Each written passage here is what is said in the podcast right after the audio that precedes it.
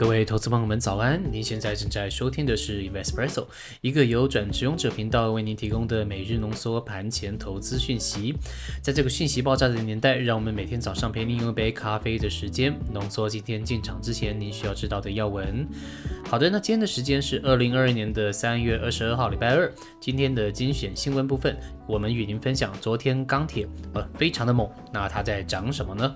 请您听到最后，或是说点击 YouTube 下方的时间轴，可以跳到指定的位置。那我们的独家课程《七个投资习惯》也在 Press Play 平台上线了。您觉得投资最重要的是什么呢？我们认为实际作战的时候，比起一招一式的套招啊，更重要的是对战场敏锐的直觉。这个直觉呢，很大程度来自于我们大脑不断学习的身体记忆。这个身体记忆呢，其实是可以透过锻炼来达成的。我们认为要激发出出一个专业投资人的直觉还有盘感，有七个习惯是一定要养成的哦。那这个就是我们七个投资习惯课程创立的目的。您只要每天做一些微量的改变，时间一长就会发现这些技能都会变成您的身体记忆了。那欢迎您到 Press Play 平台上面搜寻七个投资习惯，让我们一起在投资的世界里面不断的进步吧。好的，那先跟您报告一下台股昨天的行情。先看一下大局的一个局势哈。呃，随着美股四大指数呢上周五全面大涨，那台股昨天早上呢也非常的强势。但是呢，由于指数面临各种的压力啊，包含三大压力，我们现在目前有看到前波的起跌点，还有月线以及半年线全部通都汇集在一起了。那这个各种压力，所以说中场呢它涨幅最后就是收敛了，站回了月线大关。那成交量呢减少到两千五百八十二。亿元，那我们观察一下三大法人的一个情况。那外资小小买超两亿元，投信呢也是买超，那是三点五八亿元，威廉三十四买。那三大法人呢合计的是买超二点七亿元。好，我们观察一下指数的部分，加权指数呢是上涨一百零三点，收红 K 带上影线；购买指数 OTC 呢是上涨零点四三点，收红色上影线，是个倒 T 线，在年线的压力处。那再来看一下新台币的部分是收在二十八点四九元，那贬值是零点一三元。那在升值一天之后呢，又开始往贬值的方向前进，请大家持续关注台币的升贬值，这跟资金动向非常的相关。好，再来我们看一下族群的焦点啊，普普遍还是比较强的。然后我们看一下强势的前三名有钢铁，还有其他以及造纸。那弱势前三名呢，有电机、机械、观光啊，这两个是在跌的。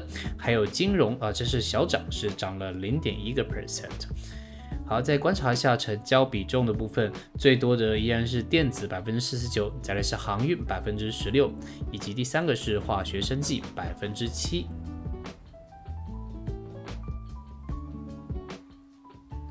好的，再来与您报告一下昨天晚上美股的表现。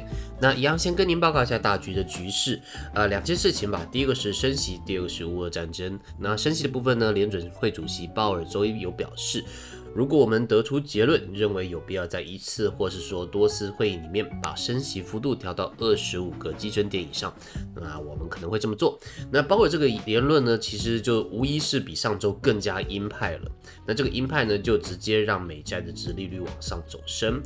那再来看到第二件事情，就是乌俄战争。那双方的谈判呢，持续陷入僵局。那乌克兰总统泽伦斯基礼拜一重申，他愿意与俄罗斯总统普京来进行这个和平的谈判。而且建议呢，在这个耶路撒冷来举行。那之前呢，泽连斯基有警告，如果和谈失败的话，俄乌战争很有可能会沦为第三次世界大战。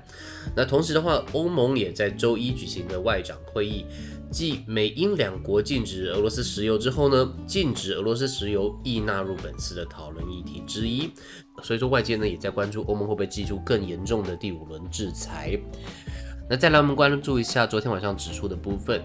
那道琼工指数呢是下跌两百零一点，收黑 K 带上下影线。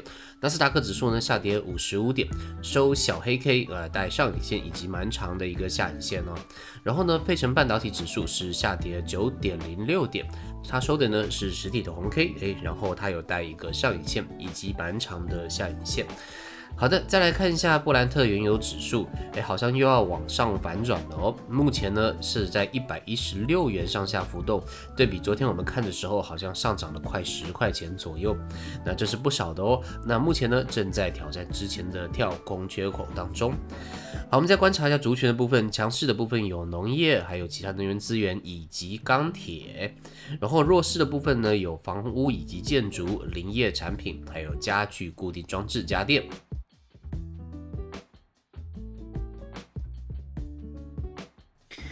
好，再来与您分享今天的精选新闻。那我们今天分享的新闻呢是钢铁昨天为什么会大涨呢？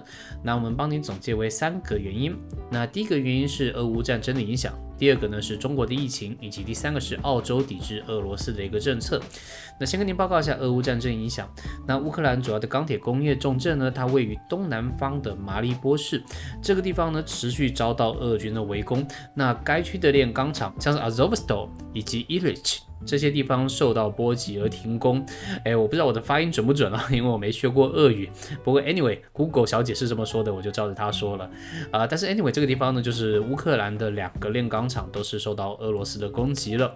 那这个攻击呢，可能会造成欧洲钢铁的供应缺口扩大。那市场呢，会认为这可能会造成整体的钢价会持续的往上走。好，这是第一个原因，俄乌战争。再来我们看一下第二个原因是中国的疫情。那中国大陆呢，坚持动态清清。的政策，那产钢的重镇呢，像是唐山市也实施了临时的交通管制，那包含旅游、教育还有娱乐场所，它都全面关闭了。